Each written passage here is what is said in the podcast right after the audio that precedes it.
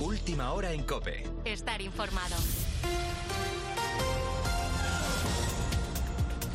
Buenas noches, ¿qué tal? El Partido Popular va a pedir la dimisión de Francina Armengol. Lo hará mañana en el Congreso por su supuesta relación con el caso Coldo. Los populares han publicado esta tarde el escrito que presentarán mañana en el que enumeran los hechos que la relacionan con esta gravísima causa por corrupción, dicen, al haber adquirido esas mascarillas fraudulentas de la red de Coldo cuando era presidenta del gobierno balear. En el escrito dirigido directamente a la presidenta de la Cámara Baja recalcan que este hecho le inhabilita para continuar un solo día por el descrédito intolerable que ocasiona siendo la tercera autoridad del Estado. Hoy el portavoz del Grupo Popular en el Congreso, Miguel Tellado, también lo ha anunciado ante los medios y ha pedido a Sánchez que dé la cara.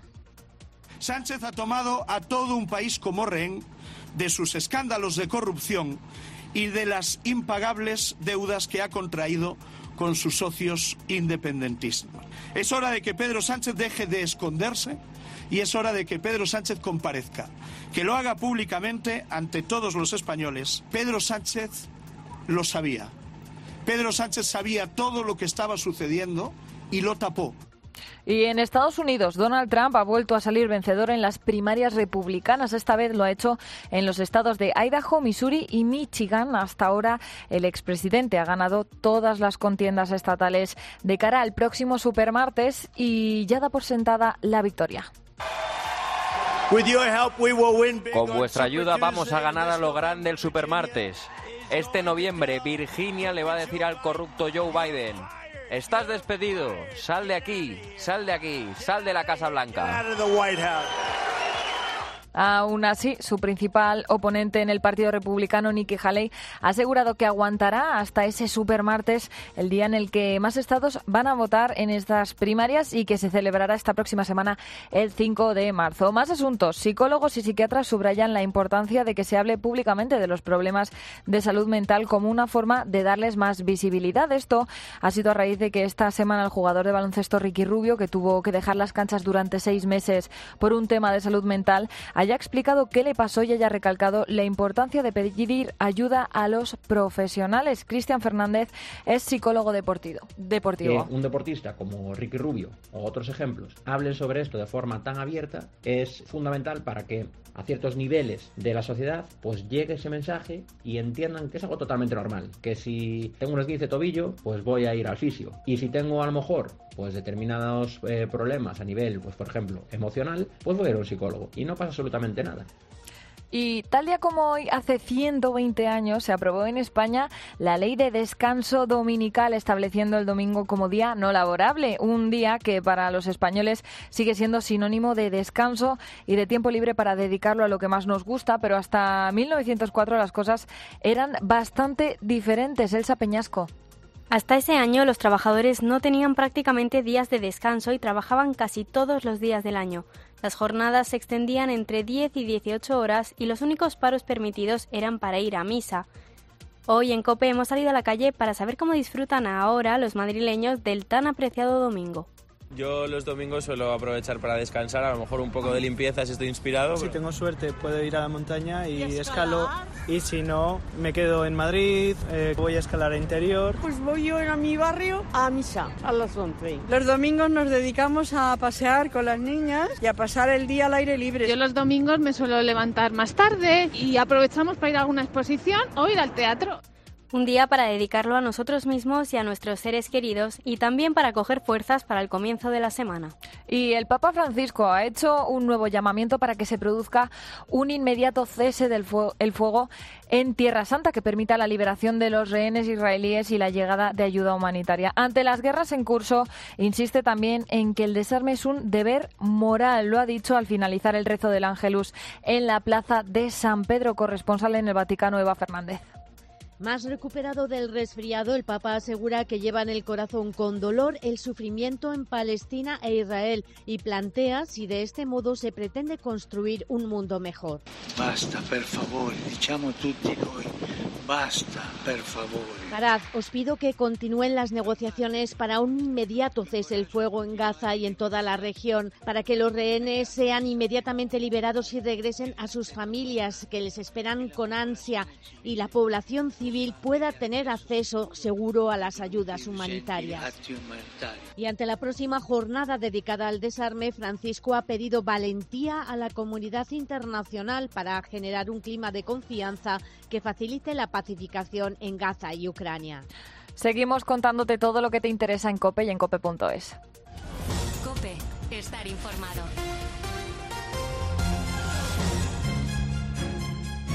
Mediodía COPE. Guillermo Vila. Estar informado.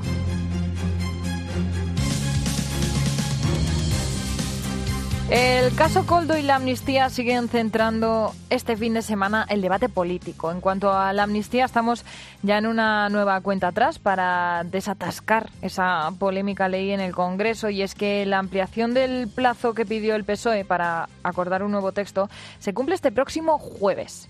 La Comisión de Justicia del Congreso parece decidida a sacar adelante el dictamen. Desde el Gobierno se confía en que esta sea la semana clave para dar salida la amnistía. Se agarran a ello y así, de paso, pues tratan desde Moncloa de dejar en un segundo plano el caso Coldo. Te recuerdo que el escollo de la negociación entre el Partido Socialista y Junts se centra en que la ley de amnistía cubra todo tipo de delitos de terrorismo y te recuerdo también que esta semana el Tribunal Supremo decidía abrir causa penal contra Puigdemont precisamente por terrorismo dentro del caso Tsunami. El caso es que las negociaciones entre Junts y los socialistas, opacas y en silencio, se han intensificado en los últimos días. Como te decía, no sabemos nada. Quien sí se ha pronunciado es el que fuera líder de Podemos en el Congreso y negociador de Sumar en la última investidura, Jaume Asens, que ha vuelto a decir que el acuerdo entre el PSOE y Junts per Cat por la ley de amnistía es inminente. La convicción que nosotros expresamos es de que estamos en la recta final de estas negociaciones y que afortunadamente no se va a repetir el guion de las últimas negociaciones. Tengo la convicción firme de que el acuerdo es eh, inminente y que las posiciones de unos y otros se han flexibilizado. Por su parte, el presidente de la Generalitat, Pere Aragonés, ha pedido que no se abarate la ley de amnistía y que se apruebe en el Congreso cuanto antes. Y este fin de semana, el fugado Puigdemont decía que la ley de amnistía no acabará con la represión, palabras textuales del Estado. Lo de siempre, vamos. Entre tanto, el Partido Popular advierte de que la tergiversación del Gobierno sobre lo que ha dicho la Comisión de Venecia en relación a la amnistía muestra el nerviosismo del Ejecutivo. Esta mañana, el portavoz del PP, Miguel Tellado, insistía en que Sánchez ha tomado a todo el país como rehén. Estamos asistiendo a cómo se vende una democracia para tener un gobierno, que eso es lo que está haciendo Pedro Sánchez en estos momentos. Una transacción indecente, inmoral, políticamente inadmisible. Es transaccionar siete votos para una investidura a cambio de la amnistía durante diez años a los delitos que haya podido cometer y ha cometido el independentismo catalán. Te recuerdo que este jueves 7 de marzo vence el plazo para que el PSOE y Junts pacten el dictamen de la ley de amnistía en la Comisión de Justicia y que el Gobierno confía en aprobar esa ley en el Congreso. Se agarran, te lo decía antes, a la aprobación de la polémica norma para tratar de dejar en un segundo plano el caso Coldo. Veremos. Pero bueno, a nosotros no se nos olvida que uno de los protagonistas de la última semana ha sido el diputado y exministro de Fomento José Luis Ábalos. Todo a raíz de ese caso Coldo, chofer, escolta y asesor del exministro. Desde que se destapó el asunto, tanto la oposición como el PSOE han exigido a José Luis Ábalos que entregue su acta como diputado. Cabe recordar que el acta es personal e intransferible, o lo que es lo mismo, que pertenece a su titular y no a la formación política, por lo que el exministro se ha negado a hacerlo y se ha pasado al grupo mixto. Al mantener su acta, Ábalos puede acogerse al aforamiento, una condición jurídica que otorga la Constitución a ciertos cargos, pero ¿Qué supone exactamente? ¿Por qué podría beneficiar Ábalos en caso de ser investigado? Elsa Peñasco, buenas tardes. Buenas tardes, Ana. Pues como bien decías, se trata de un recurso que algunos denominan privilegio y que otorga el artículo 71 de la Constitución a ciertos cargos como diputados o senadores y que supone que todos ellos, en el ejercicio de sus funciones, responden ante la justicia española de forma distinta al resto de los ciudadanos. Es decir, los procedimientos dirigidos contra ellos los asumen determinados juzgados, que en el caso de Ábalos serían la Sala Segunda del Supremo.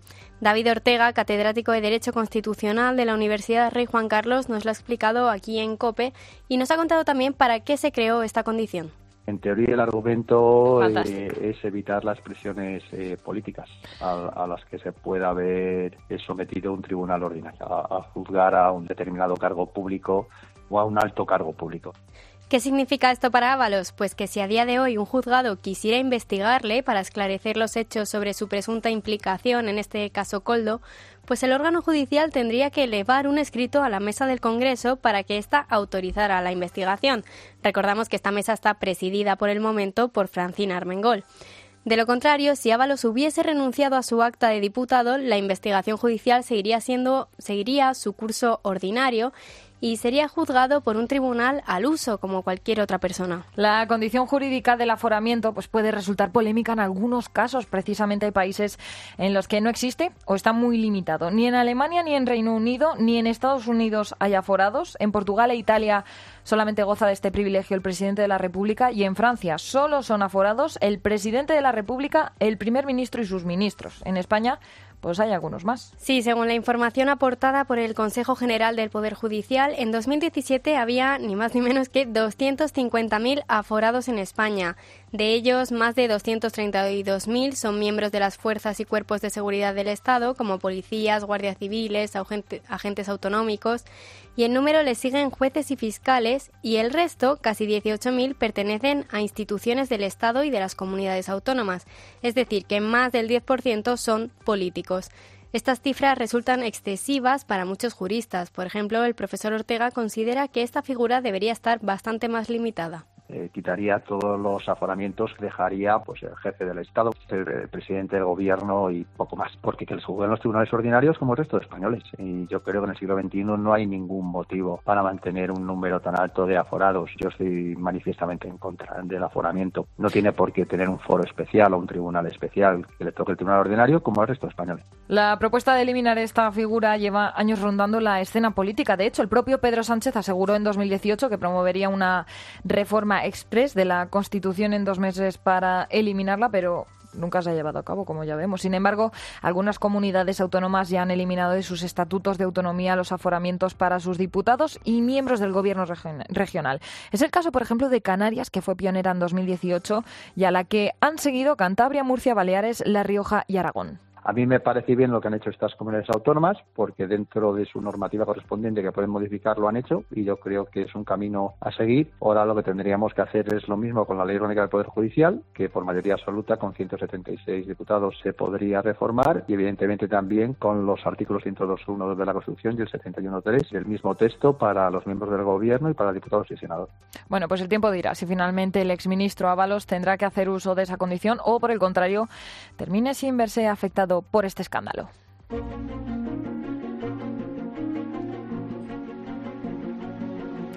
Las muertes de civiles en el mundo han aumentado un 122% en 2023. Israel y Rusia son los países que han provocado un mayor número de víctimas como consecuencia de un conflicto armado. Son datos de la ONG británica Acción contra la Violencia Armada, desde la que aseguran que no se ha visto nada igual en los últimos 70 años desde el fin de la Segunda Guerra Mundial. En Ucrania, esta mañana se confirmaba el hallazgo de otro cuerpo entre los escombros del edificio destruido por drones kamikaze rusos en Odessa.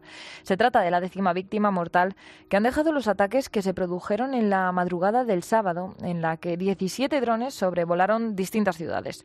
Dos de los fallecidos son bebés de menos de un año. A través de sus redes sociales, el presidente Zelensky pedía apoyo urgente a sus aliados para reforzar el escudo aéreo de su país. La lista de niños a los que Rusia quita la vida no para de crecer. Ucrania no ha perdido nada más que lo necesario para proteger vidas. Cuando se pierden vidas y los aliados solo juegan a juegos políticos internos o a disputas que limitan nuestra defensa, es incomprensible.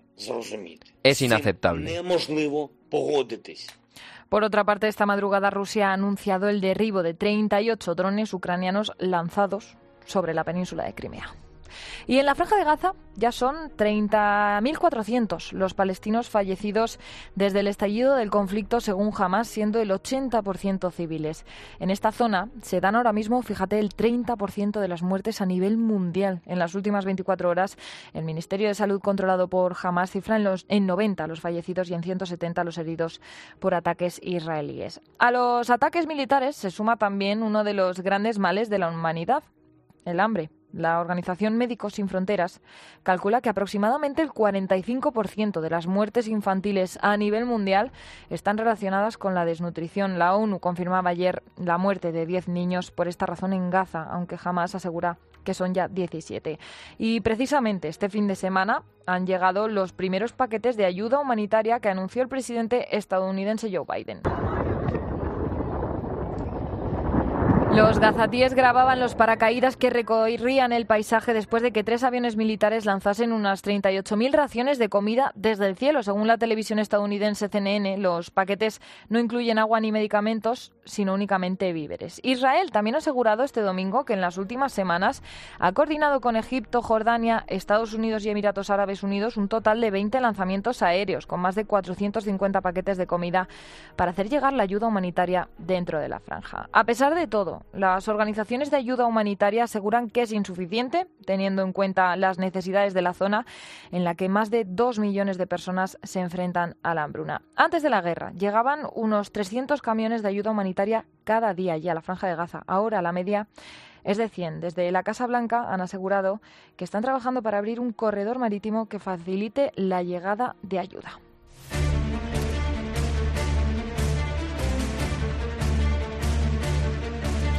Y precisamente allí en Estados Unidos, Donald Trump ha vuelto a salir vencedor en las primarias republicanas. Esta vez lo ha hecho en los estados de Idaho, Missouri y Michigan. Hasta ahora, el expresidente ha ganado todas las contiendas estatales de cara al próximo supermartes y ya da por sentada la victoria.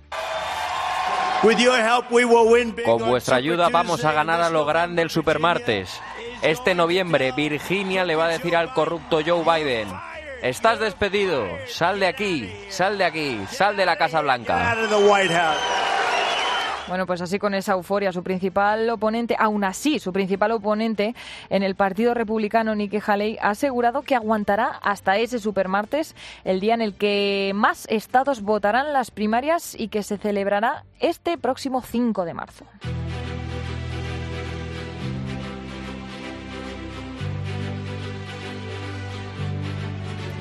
Y vamos ahora con más datos. Fíjate, las estafas al seguro se han multiplicado por 5 desde 2009 y se sitúan en máximos históricos, entre las que destacan los intentos de fraude al seguro del coche, falsos accidentes con los que intentar cobrar miles de euros, pero que afectan además a otros conductores que podríamos ser cualquiera de nosotros. Al llegar a la incorporación a la autovía, pues se me puso, se me metió delante y, me dijo que, yo le había dado un golpe. Digo, pues yo, yo aquí no tengo marca ninguna de un golpe. Y después pues yo sí. Y pues tenemos que hacer el parte. Digo, pues no, no, yo no hago ningún parte porque yo no tengo nada.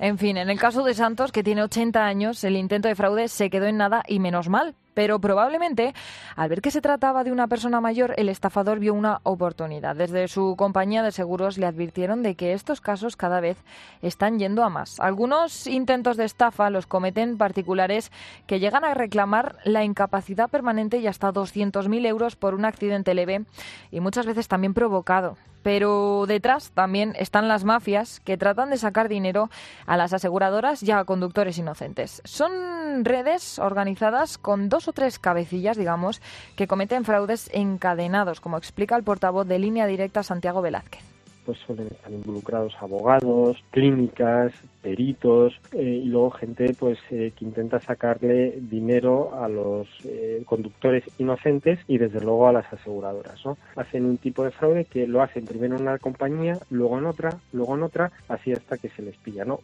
Solo esta compañía, que representa cerca del 7% del mercado, ha detectado más de 100.000 intentos de estafas al seguro del coche en los últimos años. Cádiz, Málaga y Cantabria son las provincias donde más fraudes de este tipo se producen, pero ¿qué tácticas emplean estas mafias? pues por ejemplo están los llamados rotonderos, personas que esperan en una rotonda y cuando ven a otro conductor pasan y frenan en seco para llevarse un golpe y así poder reclamar el dinero. Pero las mafias que hay involucradas superan todos los límites. Una red, eso ya es muy grave, ¿eh? es una red en Almería que simulaba abortos en accidentes de tráfico para estafar al seguro. ¿Qué es lo que hacían? Cogían a mujeres que estaban pues, en situaciones de riesgo, necesitaban dinero, necesitadas, etcétera, que estaban embarazadas, les daban fármacos, eh, las metían en un coche daban un golpe al coche y decían que esas mujeres habían perdido al bebé por culpa del accidente de tráfico. Reclamaban auténticas millonadas. Así que es increíble, ¿eh? Ahora mismo uno de cada diez partes que se comunican son fraudes. Pero en paralelo, las técnicas para detectarlos también avanzan menos mal y aquí la inteligencia artificial sí está jugando un papel muy importante. Lógicamente la tecnología ya estos años atrás nos ayudaba, pero la inteligencia artificial pues nos pone en un nivel quizá un poco mayor, ¿no? ¿Por qué? Pues porque permite conectar, hacer conexiones mucho más rápidas, e indagar si estas personas están conectadas o no, ¿no? La intuición de los peritos sigue siendo la primera barrera para detectarlas, además de los detectives privados que las aseguradoras contratan en muchas ocasiones. Lo que está claro es que hay que andarse con mil ojos pero no solo al volante. Otro tipo de estafas que están siendo investigadas últimamente son las que se producen a través del alquiler de viviendas. Manuel Raez. Los estafadores publican anuncios en páginas de alquiler de viviendas, las cuales no son del usuario, solo sirven como gancho para pedir copias de documentos de identidad y de las últimas nóminas con el pretexto de realizar un estudio de viabilidad económica. Así, los delincuentes realizan compras de productos tecnológicos de alto valor que financian con los documentos aportados con entidades de crédito rápido, y con ello compran estos productos sin que los estafados se enteren. Para prevenir esto, hay que tener cuidado al tener comunicaciones con desconocidos a la hora de dar documentación, como nos explica Carlos Saiz, sargento de la Guardia Civil en Cantabria. Esto no quiere decir que todas las solicitudes de datos sean potencialmente delictivas, pero sí se debe tener un poco de especial cuidado en hacerlo pues por canales físicos o debidamente validados y no simplemente por WhatsApp o a teléfonos de los que simplemente se ha recibido una llamada. En el caso de ser víctimas de una estafa de este tipo, lo que se recomienda es presentarse a la policía y con toda la documentación posible.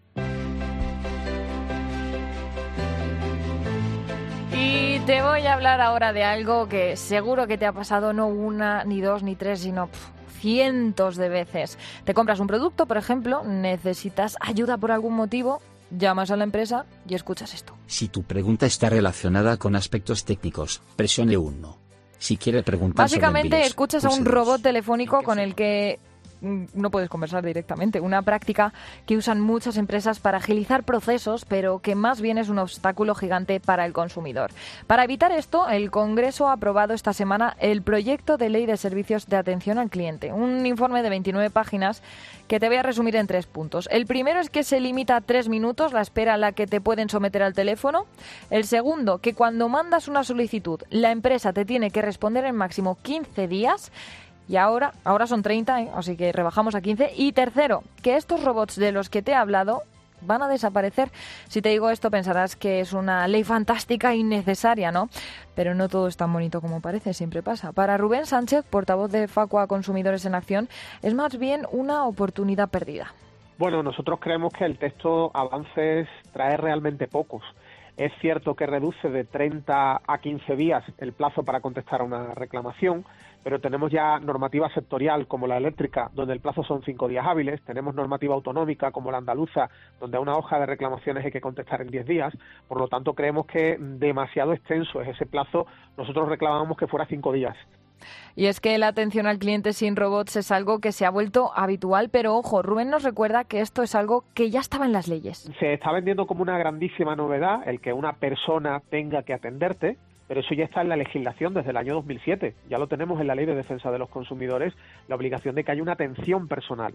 No se ha controlado el incumplimiento, no se ha tomado ninguna medida con las empresas que básicamente te tienen 30 minutos con robots haciéndote preguntas y ahora lo que se hace es volver a regularlo intentando afinar un poco más.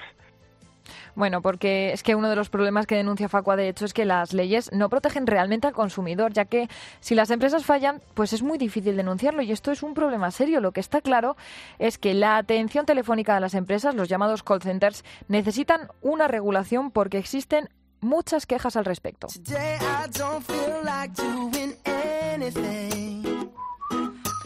Bueno, y fíjate, vamos a relajarnos un poquito que es domingo. Y además es que tal día como hoy, hace 120 años, se aprobó aquí en España la ley del descanso dominical, estableciendo precisamente este día, el domingo, como día no laborable. Hasta ese momento los trabajadores pues no tenían prácticamente días de descanso, trabajaban casi todos los días del año. Las jornadas se extendían entre 10 y 18 horas, fíjate, los únicos paros permitidos eran para ir a misa. A día de hoy mantenemos el derecho al descanso laboral, ¿no? Que hace que la gente en este día, ¿qué hace este día la gente que no está aquí, por ejemplo, trabajando en la radio y animándote este domingo?